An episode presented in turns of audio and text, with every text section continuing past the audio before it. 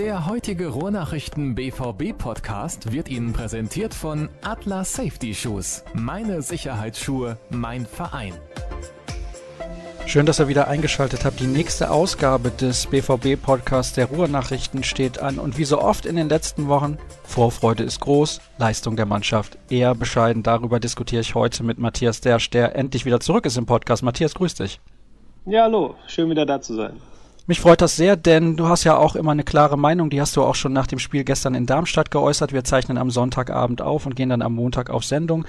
Ja, das war ein Spiel, zum Vergessen kann man im Prinzip sagen, wenn man es so aus BVB-Sicht zusammenfassen möchte. Wir sprechen natürlich auch über das, was da noch los war im Nachhinein, was das Spiel angeht gegen RB Leipzig, denn da gibt es ja mittlerweile ein zumindest angedachtes Urteil der DFL bzw. des DFB und Hörerfragen haben wir und schauen ganz kurz noch voraus auf das wichtige Champions League Spiel Achtelfinale auswärts bei Benfica, ein absoluter Kracher, wie ich finde und Matthias wird dort vor Ort mit dabei sein, aber zunächst mal blicken wir zurück auf das Spiel gegen Darmstadt 98.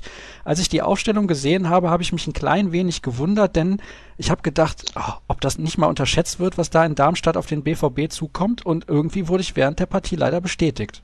Ja, also ich meine eigentlich ja schon in den ersten Minuten. Ne? Also das ähm, war ähm, von Anfang an nichts von Borussia Dortmund. Und ähm, ich muss sagen, ich fand es regelrecht erschreckend, wie der BVB da gespielt hat. Und ähm, ja, ich glaube, weder die Mannschaft noch der Trainer haben da bislang eine überzeugende Antwort darauf gefunden, wie das denn eigentlich zu erklären war, was in Darmstadt passiert ist. Vor allem hat man von der ersten Minute an den Eindruck gehabt, dass Dortmund nicht ganz auf dem Platz ist. Darmstadt war bissig, äh, hart in den Zweikämpfen, nicht überhart, auf gar keinen Fall. Und die Foulstatistik sagt ja auch aus, ich glaube, es gab 20 Fouls von Borussia Dortmund und nur 10 von Darmstadt. Heißt, in den Zweikämpfen war man auch immer zu spät. Kein gutes Zeichen. Vor allem, wenn man sieht, wie viel mehr Qualität man ja auch im Kader zur Verfügung hat. Und ganz ehrlich, Darmstadt 98 hat jetzt auch nach der Winterpause alles andere als überzeugt. Ja, absolut. Also natürlich, Thorsten Frings, neuer Trainer. Ähm, es braucht vielleicht ein bisschen Zeit. Sie haben ja auch viele Spieler erst relativ spät jetzt dann im Winter noch dazu bekommen. Ähm, trotz allem, das ist Darmstadt, die haben den mit Abstand kleinsten Etat der Liga und Borussia Dortmund hat den zweithöchsten Etat der Liga, hat vor der Saison für über 100 Millionen eingekauft. Natürlich, man muss jetzt auch dagegen rechnen, es sind auch für über 100 Millionen Spieler gegangen. Ähm, nichtsdestotrotz, die Vorzeichen sind da klar.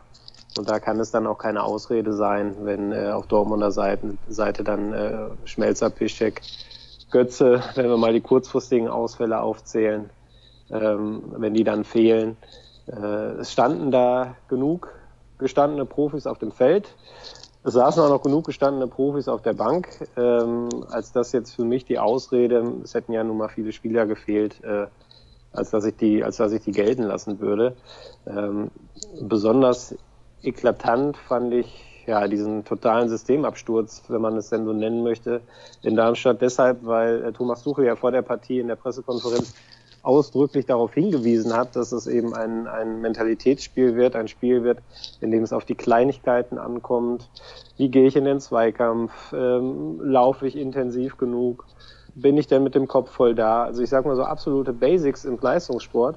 Und da hat Thomas Tuchel dann ähm, nach dem Spiel doch äh, sehr treffend gesagt, wir sind gnadenlos durchgefallen, was diese Basics angeht. Fatalerweise fand ich, hat er dann den Satz gesagt, dass man es vielleicht auch einfach akzeptieren müsste, dass man in dieser Saison eben so sei, sprich so wechselhaft, vielleicht auch launisch, dass man auf der einen Seite Highlight-Spiele wie gegen Leipzig äh, dann gewinnt und auf der anderen Seite Alltagsspiele, so etwas unglamouröse Aufgaben in Darmstadt wo es dann noch ein bisschen kalt ist, dann einfach mal abschenkt. Und nichts anderes war das am Samstag.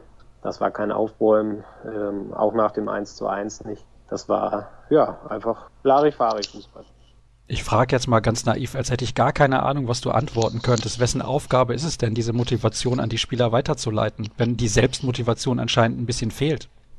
Ja, zunächst einmal Stichwort Selbstmotivation. Man kann die Spieler sicherlich bei der Leistung in Darmstadt nicht außen vor lassen. Also ähm, da jetzt nur den Trainer zu kritisieren, greift, glaube ich, auch zu kurz. Die Spieler wollen alle im nächsten Jahr in der Champions League spielen. Ähm, ich glaube, das kann man so sagen, auch wenn ich nicht mit jedem Einzelnen gesprochen habe.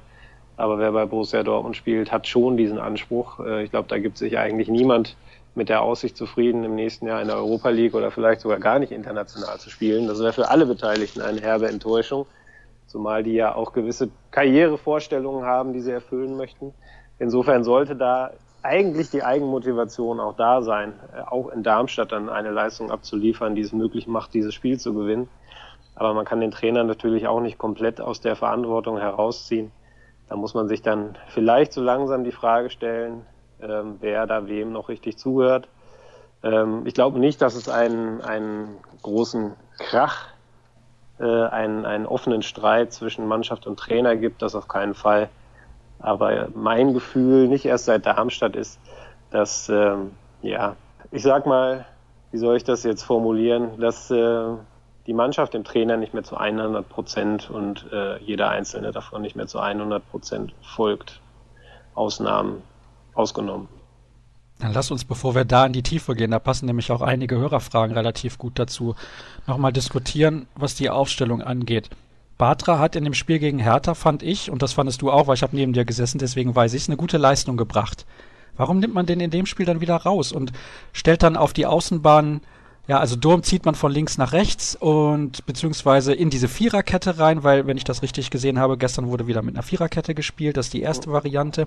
Das zweite ist, Burnic ist ein junger Kerl, okay, der wird motiviert gewesen sein, aber ist nicht gerade im Spiel gegen Darmstadt wichtig, dass du deine Führungsspieler auf das Feld schickst, damit du auf jeden Fall diese drei Punkte mitnimmst. Also Borussia Dortmund, wenn man diese Saison beobachtet, ist meiner Meinung nach nicht in der Position, zu rotieren wie wild, um dann gegen solche Mannschaften tatsächlich Punkte zu lassen. Das war in Ingolstadt so, da hat man Punkte gelassen in der Situation, wo Ingolstadt am Boden lag. Jetzt in Darmstadt verliert man. In Bremen hat man sich sehr, sehr schwer getan. Also das sind nicht die Beweise dafür, dass man im Prinzip hingehen kann und sagt, ja, wir rotieren, weil wir können es uns erlauben. Können wir nicht? Ja, wobei die Rotation ja in Darmstadt jetzt gar nicht so groß ausgefallen ist. Also ähm, neun Spieler von den elf, die in der Startelf standen, haben auch gegen, äh, gegen Berlin gespielt. Äh, äh, zwei Spieler waren neu dabei, direkt von der Tribüne. Burnic hast du schon angesprochen, der zweite war Emre Moore. Warum Batra nicht gespielt hat, wurde uns gestern ähm, äh, nicht erklärt. Äh, ich habe zugegebenermaßen in der Pressekonferenz es auch verpasst, danach zu fragen. Er war nicht angeschlagen, er saß auf der Bank ähm, und ich denke, wenn man da sitzt, dann äh, kann man eigentlich auch spielen. Ähm, ich habe mich bei der Ausstellung von Burnic, der fraglos ein großes Talent ist und dem man meiner Meinung nach auch keinen Vorwurf machen kann, ähm, weil wenn man als Debütant in eine Mannschaft kommt, die äh, an dem Tag so gar nicht funktioniert, da kann man auch nicht viel richtig machen. Und dann ist man am Ende äh, ja das ärmste, der, der, die ärmste Figur auf dem Feld. Ähm, aber ich habe mich bei der Ausstellung von Bundisch gefragt, warum da eigentlich nicht Mikkel Merino spielt. Ähm, Tuchel hat hinterher begründet, dass er da gerne einen Linksfuß haben wollte. Oh, ist, ist Merino, Merino, kein Linksfuß? Wäre mir neu. Eben, das ist Merino auch und Merino ist auch mit nach Darmstadt geflogen, saß dann aber gar nicht mal auf der Bank und äh, hat eben auch nicht gespielt, sprich, der saß auf der Tribüne. Und dem hat der Trainer ja in den vergangenen Wochen mehrmals öffentlich attestiert, dass er ganz nah dran sei. Ja, ich habe dann gestern leicht spöttisch gesagt, er ist so nah dran, dass jetzt Bundes spielt. Das hat dann Florian Gröger bei Twitter auch sofort wieder rausgehauen. Dem kann man ja auch nichts mal einfach so erzählen. Ja, so ist er. Äh, insofern kann ich das hier jetzt ja auch erwähnen. Also das war schon ein bisschen merkwürdig. Und bei Emre Moore, da kann man natürlich jetzt nach, ja, der war ohne, ohne Kaderberücksichtigung in diesem Kalenderjahr. Da kann man dann, wenn der in Darmstadt bei einem Gegner, der vor allem auf Kampf setzt, auch wenn sie am Samstag spielerisch richtig überzeugt haben, kann man von Emre Moore äh, dann auch nicht unbedingt erwarten, dass er jetzt derjenige ist, der da den Unterschied ausmacht. Der hat sich bemüht, in, vor allem in der ersten Hälfte, hat sich auch oft festgerannt. Ähm, aber nochmal, ich würde es jetzt nicht an den beiden jungen Spielern festmachen wollen. Es äh, gab genug Etablierte auf dem Feld, die nicht ihre Leistung gebracht haben. Beispiel Sokrates, der ja ein fast körperloses Spiel als Abwehrchef abgeliefert hat, kennt man so von ihm gar nicht. Ähm, und das zieht sich dann einmal so komplett durch. Ähm, Erik Durm, Aubameyang vorne, mit Abstrichen Guerrero. Ähm, da war also keiner dabei, mit Ausnahme von Roman Böki, der, der äh, ordentlich gespielt hat. Und ähm, ja, das ist nicht allein mit, mit den beiden Änderungen in der Startelf zu erklären. Böki hat übrigens richtig gut gespielt. Du darfst hier im Podcast auch ärmste Sau sagen, ist erlaubt. Also ähm, so klare Ausdrücke, das ist durchaus in Ordnung hier die Krux ist ja irgendwie, dass Borussia Dortmund trotzdem immer noch oben mit dabei ist, wenn man das mal auf die ganze Liga mit betrachtet. Worüber wir uns natürlich alle freuen, aber auf der anderen Seite gibt das den Spielern vielleicht auch irgendwie das Gefühl, das wird schon laufen. Und dann am Ende ist es vielleicht nur Platz 5, 6, 7. Ja, die Gefahr ist absolut da. Ich meine, man muss sich über die Niederlage jetzt umso mehr ärgern, als dass die meisten Konkurrenten an diesem Spieltag eigentlich für Borussia Dortmund gespielt haben. Äh, es gab Niederlagen von Hoffenheim, von Leipzig, von Frankfurt, von Hertha. Die Kölner spielen gerade noch, da steht es 1-1, da weiß ich nicht genau, wie es ausgeht. Die könnten noch vorbeiziehen am BVB. Aber im Grunde war es so, bis, äh, bis auf das eigene Spiel ein Spieltag wie gemalt für den BVB eine verpasste Chance also. Und ich gebe dir insofern recht, als dass es ähm, auf der einen Seite natürlich sehr positiv ist, dass die Champions League-Ränge immer noch in Reichweite sind und da, ähm, was das angeht, wenn man rein auf die Tabelle guckt, auch kein Grund zur Panik besteht. Auf der anderen Seite ist es natürlich so ein bisschen gefährlich, ähm, gerade wenn, wenn die Mentalität momentan eh nicht so richtig stimmt. Ähm, ja, dass sich dann der ein oder andere vielleicht denkt, ja gut, wir gewinnen dann halt die letzten paar Spiele und dann rutschen wir schon oben rein. Diesen Automatismus sehe ich nicht zwingend. Ähm, ich glaube zwar, äh, dass der BVB am Ende auf Platz drei oder vier landen wird, aber ähm, dazu wird eine, eine, eine Leistungssteigerung nicht nur in ein, zwei Spielen nötig sein, sondern da muss ich jetzt äh, mal dauerhaft auch ein bisschen gestrafft werden, um, um nochmal die Vokabel von, von Thomas Tuchel zu gebrauchen. Ähm, und deshalb finde ich es auch relativ fatal, das habe ich in meinem Kommentar, den du vorhin angesprochen hast, ja auch so gesagt, äh, auch so geschrieben, dass, äh, dass Thomas Tuchel gestern dann gesagt hat, man müsse es vielleicht akzeptieren, dass man momentan so spiele, wie man eben spiele. Weil das natürlich den Spielern meiner Meinung nach ein ideales Alibi gibt. Äh, da kann man demnächst nach einer schlechten Leistung eben sagen, ja, wir sind halt so, der Prozess ist noch nicht abgeschlossen. Da ist man halt dann auch mal äh, ein bisschen neben der Spur. Das finde ich aber viel zu einfach, denn erstens ist es Aufgabe des Trainers, äh, eine Mannschaft zu entwickeln und besser zu machen. Äh, und ähm, zweitens ist der Kader eben auch trotz der Abgänge und trotz des Umbruchs immer noch äh, zu gut besetzt, um in dieser äh, Bundesliga, die in diesem Jahr doch eigentlich, wenn man so auf die einzelnen Mannschaften guckt, überwiegend durchwachsen läuft, äh, um da nicht auf Platz drei oder auf vier zu stehen. Also da kann ich die Vereinsverantwortlichen komplett verstehen und bin ich komplett bei ihnen, wenn sie da den dritten Platz fordern. Den muss man auf jeden Fall erreichen, denn sonst ist es ja auch, was die Planung angeht, schwer. Schafft man die Qualifikationsrunde in der Champions League oder nicht, dann kann man nur gewisse Spieler verpflichten und nicht welche von einer höheren Qualität, weil die nicht sicher sind, spielt die Mannschaft nun Champions League oder nicht. Ich kann mich erinnern, wie das vor vielen Jahren mal gewesen ist. Da hat man, glaube ich, gegen Brügge so eine Champions League Qualifikation versaut und dann am Ende ging das nicht ganz so gut aus. Naja, kommen wir zu den Hörerfragen. Eine passt noch sehr gut zu dem Spiel in Darmstadt, wie ich finde. Warum ist der Zugriff ab 40 Meter vor dem eigenen Tor selten konsequent und welche Rolle spielt dabei Julian Weigel? Ja, ich würde da jetzt Julian Weigel gar nicht rauspicken wollen. Ja, ich glaube, so ist das gar nicht gemeint. Spielt er in dieser Saison? Okay. Ja, meiner Meinung nach ist das vor allem auch eine Einstellungssache und eine Frage der Mentalität. Also ähm, wenn man sieht, wie Darmstadt zum Beispiel äh, auch die Gegner angelaufen hat am Samstag, dann ähm, ja, sieht man, wie es gehen muss, wie man es machen muss. Ähm, und das meine ich jetzt nicht nur, was das Taktische angeht, sondern vor allem eben auch, was, äh, was die, das körperliche, die körperliche Komponente angeht.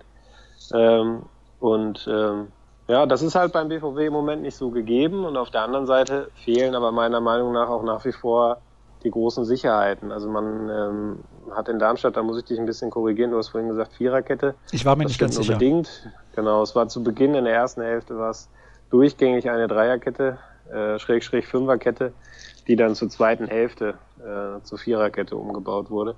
Das hat sich ja, also diese Dreierkette so als ähm, System herauskristallisiert in den vergangenen Spielen. Das hat ja gegen, gegen Leipzig und Hertha auch gut funktioniert. Ähm, trotzdem ist auch da aufgrund der personellen Wechsel dann eben noch nicht so die ganz große Sicherheit gegeben. Es fehlt weiterhin die Kompaktheit, auch wenn das gegen Leipzig und Berlin insgesamt schon besser aussah. Aber man hat jetzt gegen gegen Darmstadt dann wieder gesehen, wie offen das sein kann, wenn eben nicht alle an einem Strang ziehen, wenn nicht alle 100 Prozent fokussiert sind. Darmstadt hatte vier, fünf, sechs hochkarätige Chancen. Allein äh, Rosenthal hätte viermal äh, das Tor treffen können. Boyd neben seiner Tor, neben seinem Tor hat er noch eine weitere exzellente Chance in der ersten Hälfte. Und äh, ja, das ist schon schon bezeichnend, wenn dann Thorsten Frings, äh, der Trainer von Darmstadt, nach dem Spiel sagt, wir wussten, dass wir Lücken bekommen werden oder Lücken finden werden. Und ähm, das ist äh, ja ein Satz, der nicht gerade schmeichelhaft ist für Borussia Dortmund. Der dem BVB auch zu denken geben sollte. Ja, Darmstadt hat tatsächlich Mittel gefunden und wenn wir auf die Aufstellung von Darmstadt schauen, da war ja ein Altintop dabei, ich wusste gar nicht, dass er noch Fußball spielt. Also, mein lieber Mann, der war ja auch nach der ersten Halbzeit kurz davor, zum Sauerstoffzelt zu gehen. Hm. Schwierig. Also da muss ich Borussia ja, Dortmund ein bisschen was überlegen. Ne? ja, gerne. Ja, zu Altintop würde ich gerne noch ein Wort verlieren, weil das war meiner Meinung nach ähm, Schlüsselspieler am Samstag. Übrigens neben Sidney Sam. Der hat mal bei Schalke gespielt. Altintop äh, auch. Beziehungsweise nicht, ja gut, aber Sam jetzt halt vor kurzem. Und er hat da ja eigentlich nie gespielt, ist dann zu den Amateuren abgeschoben worden und ähm, war gegen den BVB dann äh, einer der besten seiner Mannschaft. Äh, auch eine etwas verwunderliche Geschichte. Weiß nicht, was die da in Darmstadt mit den Spielern machen. Ähm, Altintop, um aber darauf zurückzukommen, ist mit Sprechchören gefeiert worden von den Darmstädtern und äh, ich konnte komplett nachvollziehen, wieso.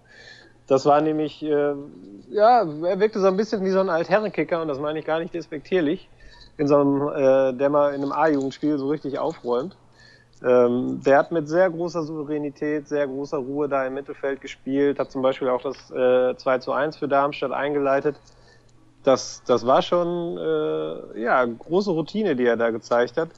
Und ähm, sowas ging dem BVB in dem Spiel zum Beispiel total ab, obwohl ja in, in Castro zum Beispiel ein Spieler auf der Bank saß, dem ich durchaus zutraue, dass er sowas auch spielen kann. Ähm, also Altintop kein schlechter Einkauf bislang für Darmstadt. Ich meine, Lothar Matthäus wäre noch mit 38 oder 39 Deutschlands Fußballer des Jahres geworden, wobei das war auch in der Zeit, da hatten wir sehr, sehr wenige Alternativen, was das angeht. Nächste Hörerfrage. Wieso ist die Motivation gegen die Kleinen wiederholt niedrig? Fehlt es da an Liedern im Team oder kann Thomas Tuchel einfach nicht motivieren? Ja, da sind wir ja im Grunde bei der, bei der Thematik, die ich vorhin schon mal angeschnitten habe. Ja, also wenn der Trainer es vor, der Presse, äh, vor dem Spiel in der Pressekonferenz äh, offen anspricht, dass es auf die Mentalität ankommen wird, dann kann man davon ausgehen, dass er das auch vor der Mannschaft tut. Wenn dann so ein Spiel wie in Darmstadt dabei herauskommt, ja, denke ich, muss das schon zu denken geben, äh, ob da wirklich jetzt noch jeder dann auch wirklich dem Trainer zuhört. Das sah von meiner Warte aus am Samstag nicht so aus und ähm, das wirft natürlich für die Zukunft dann auch wieder einige Fragen auf. Das ist eine sehr interessante Hörerfrage, die ein bisschen ausführlicher ist. Deswegen zunächst mal die Fragestellung an sich. Weiß das Team, was Thomas Tuchel will, oder arbeiten beide Seiten aneinander vorbei? Und zwar werden da zwei Beispiele zitiert aus dem Spiel gegen Leipzig. Die Kommunikation zwischen Thomas Tuchel und Spielern wirkte während des Spiels angespannt, die Spieler eher desinteressiert und Gestik und Mimik der Spieler bei Kommandos des Trainers eher ablehnt. Auf Leipziger Seite zeigten sich die Spieler am Trainer relativ interessiert, also sollten sie natürlich auch, und zeigten auch, dass sie die Instruktionen verstanden haben, fragten bei Kommandos von Hasenhüttel nach und zeigten, dass sie diese umsetzen wollen. Ist schon ein krasser Gegensatz. Absolut. Ich habe die Hörerfrage auch gesehen und fand, dass das eine sehr gute Beobachtung war. Das ist in der Tat so, dass äh, Thomas Tuchel einen Coaching-Stil pflegt, und das nicht erst seit kurzem, der im Spiel ja häufig von außen ein bisschen negativ wirkt. Ähm, jetzt stehen wir natürlich nicht direkt daneben, wir kriegen nicht immer genau mit, was er ruft. Wenn man jetzt nur die Gestik und die Mimik interpretiert, sieht das in der Tat häufig sehr negativ aus. Ähm, und ja, da gibt's so einige Momente. Ich erinnere mich an das äh, Pokalspiel gegen Union Berlin, wo dann äh, Tuchel auch mehrfach Aubameyang äh, zugerufen hat. Es dauerte dann, bis er irgendwann reagiert hat. Äh, das kann man dann auf die Lautstärke im Stadion schieben. Und äh, ja, bevor Tuchel dann eigentlich mit seinen äh, Anweisungen fertig war, hatte sich Aubameyang schon wieder umgedreht. Ähm, das sind dann so Einzelmomente, ähm, die man sicherlich im Einzelnen nicht überbewerten darf, ähm, die aber, wenn sie häufiger auftreten, durchaus dann auch äh, eine Aussagekraft besitzen. Und das ist, glaube ich, in dem Fall durchaus gegeben. Jetzt nicht speziell auf Tuchel und Aubameyang, sondern generell, was die, äh, ja, die Zusammenarbeit vielleicht betrifft. Nochmal, ich glaube, eine Mannschaft, die ihrem Trainer komplett zuhört ähm, und ihm komplett folgt, die spielt nicht so am Samstag, wenn es vorher die klare Ansage gab. Es ist ein Mentalitätsspiel. Aber nochmal, ich möchte da nicht den Trainer allein in die Verantwortung nehmen. Ähm, Thomas Tuchel hat sicherlich in dem Spiel nicht alles richtig gemacht ähm, seine Spiele aber auch nicht. Also das war eine, eine Niederlage, die kollektiv Mannschaft und Trainer zu verantworten hat. Als Bundesliga-Profi sollte sich, ich, ja, bitte. Kann sich keiner freimachen. Also als Bundesliga-Profi sollte ich auf jeden Fall Interesse daran haben, drei Punkte aus Darmstadt in der aktuellen Tabellensituation mit nach Hause zu nehmen. Und einen schlechteren Gegner in Anführungsstrichen als den Tabellenletzten wird man nicht bekommen in der Bundesliga, auch wenn die natürlich ein gutes Spiel hingelegt haben. Jetzt wird die Zeit knapp, Matthias, aber wir haben natürlich noch zwei Themen, die wir ansprechen müssen. Seht's mir nach, liebe Hörer. Ich weiß, es gibt noch ein paar Fragen auf meinem Zettel, aber es wird nicht der letzte Podcast bleiben. Das habe ich letztes Mal auch schon gesagt, aber weil ihr euch so fleißig beteiligt, ist es nun mal so. Wir müssen noch kurz sprechen über das im Raum stehende Urteil des DFB. Was sagst du dazu? Ja, sicherlich eine, eine harte Strafe, die da der Kontrollausschuss gefordert hat. Komplettausschluss der Südtribüne für ein Spiel und 100.000 Euro Geldstrafe. Ich glaube, über die Geldstrafe, ähm, ja, da muss man nicht lange reden. Die wird der BVB oder die, die könnte der BVB natürlich aus der Portokasse zahlen. Das ist nicht das Problem. Äh, der, der Komplettausschluss, ähm, ja, ist schon hart, weil er eben auch ganz, ganz viele tausend Leute bestraft, die da Woche für Woche oder alle zwei Wochen auf der Südtribüne stehen und sich äh, nie was zu Schulden kommen lassen. Es kommt insofern nicht ganz überraschend, als dass ja ohnehin ein Teilausschluss zur Bewährung äh, ausgesprochen worden war vom DFB. Und ähm, natürlich gegen Leipzig die Banner sich über die gesamte Südtribüne zogen. Ich denke, das ist auch äh, letztlich dann der ausschlaggebende Punkt gewesen, warum der DFB gesagt hat, wir oder der Kontrollausschuss muss man ja sagen, gesagt hat, wir fordern jetzt einen Komplettausschluss. Ähm, was ich an der Begründung sehr merkwürdig fand, war, dass ähm, da doch sehr vieles zusammengeworfen wurde dass die Pyro-Vorfälle in Mainz dazugehörten, ähm, kann ich verstehen, weil das einfach auch noch nicht Thema war bislang, beziehungsweise noch nicht verhandelt wurde, obwohl es ja schon vor, vor zwei Wochen passiert ist. Da wurden dann allerdings auch noch äh, Schmähgesänge in Hoffenheim und ein Plakat in Leipzig aufgeführt. Das ist nun beides schon sehr, sehr lange her und noch dazu beides auch sehr vage formuliert. Und ja, ich glaube, der BVB hätte das Urteil, ich weiß, ich weiß, es stand jetzt noch nicht, ob der BVB das Urteil oder die Forderung akzeptiert und es dann rechtskräftig wird oder ob äh, Einspruch eingelegt wird. Das äh, soll im Laufe des Montags bekannt gegeben werden. Ich glaube, ohne diese Schmähgesänge wäre das ähm, ja, dem BVB leichter gefallen, diese harte Strafe zu akzeptieren. Ähm, so ist es doch ein bisschen, ja, ein bisschen merkwürdig. Ich finde, es öffnet dann so für die Zukunft äh, doch einigen Tor, äh, Tür und Tor ich glaube, auch das Sportgericht tut sich damit keinen Gefallen, weil wenn wirklich jeder Schmähgesang in, den, in den Bundesliga-Stadien jetzt ein Fall fürs Sportgericht wird, dann kommen die aus dem Tagen nicht mehr heraus und das hätte nicht sein müssen. Das fand ich ein bisschen merkwürdig.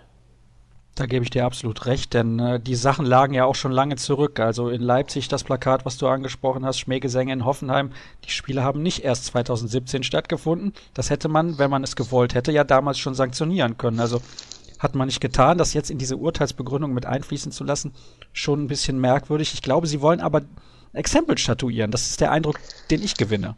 Ja, das mit Sicherheit, zumal sie ja einfach auch keine Handhabe gegen die Sachen haben, die vor den Stadiontoren äh, vorgefallen sind äh, und die ja noch wesentlich schwerwiegender waren als, als die äh, geschmacklosen und, und äh, beleidigenden Banner im Stadion. Draußen sind eben auch Menschen verletzt worden.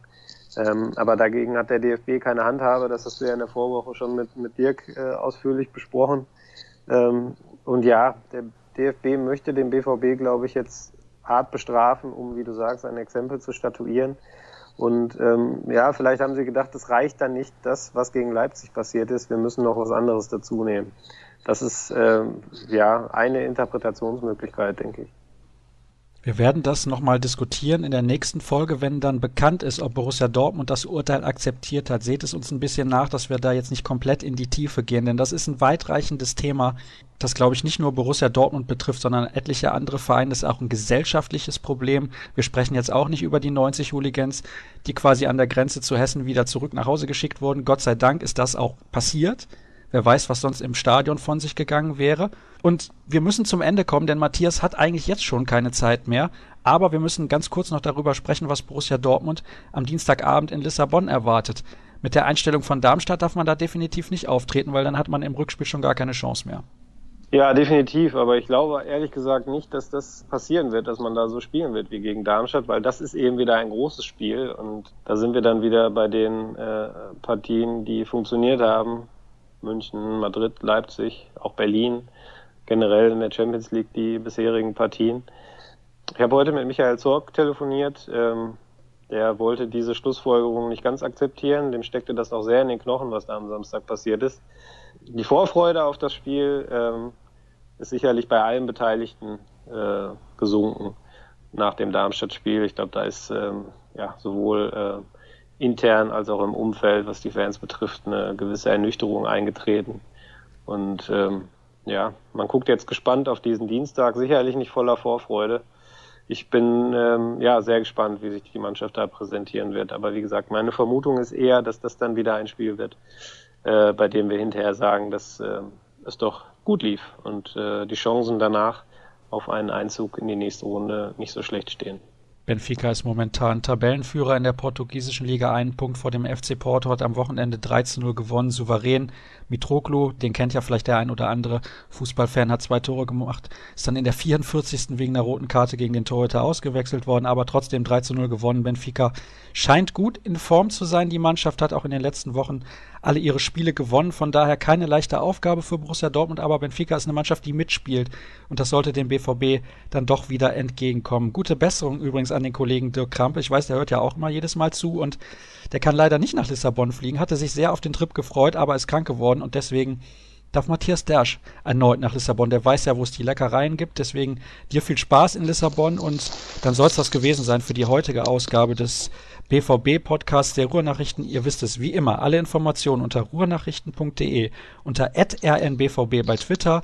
Matthias Dersch ist dort unter Matthias Dersch unterwegs und ich unter Sascha Start. Und in einer Woche hören wir uns dann wieder. Bis dann.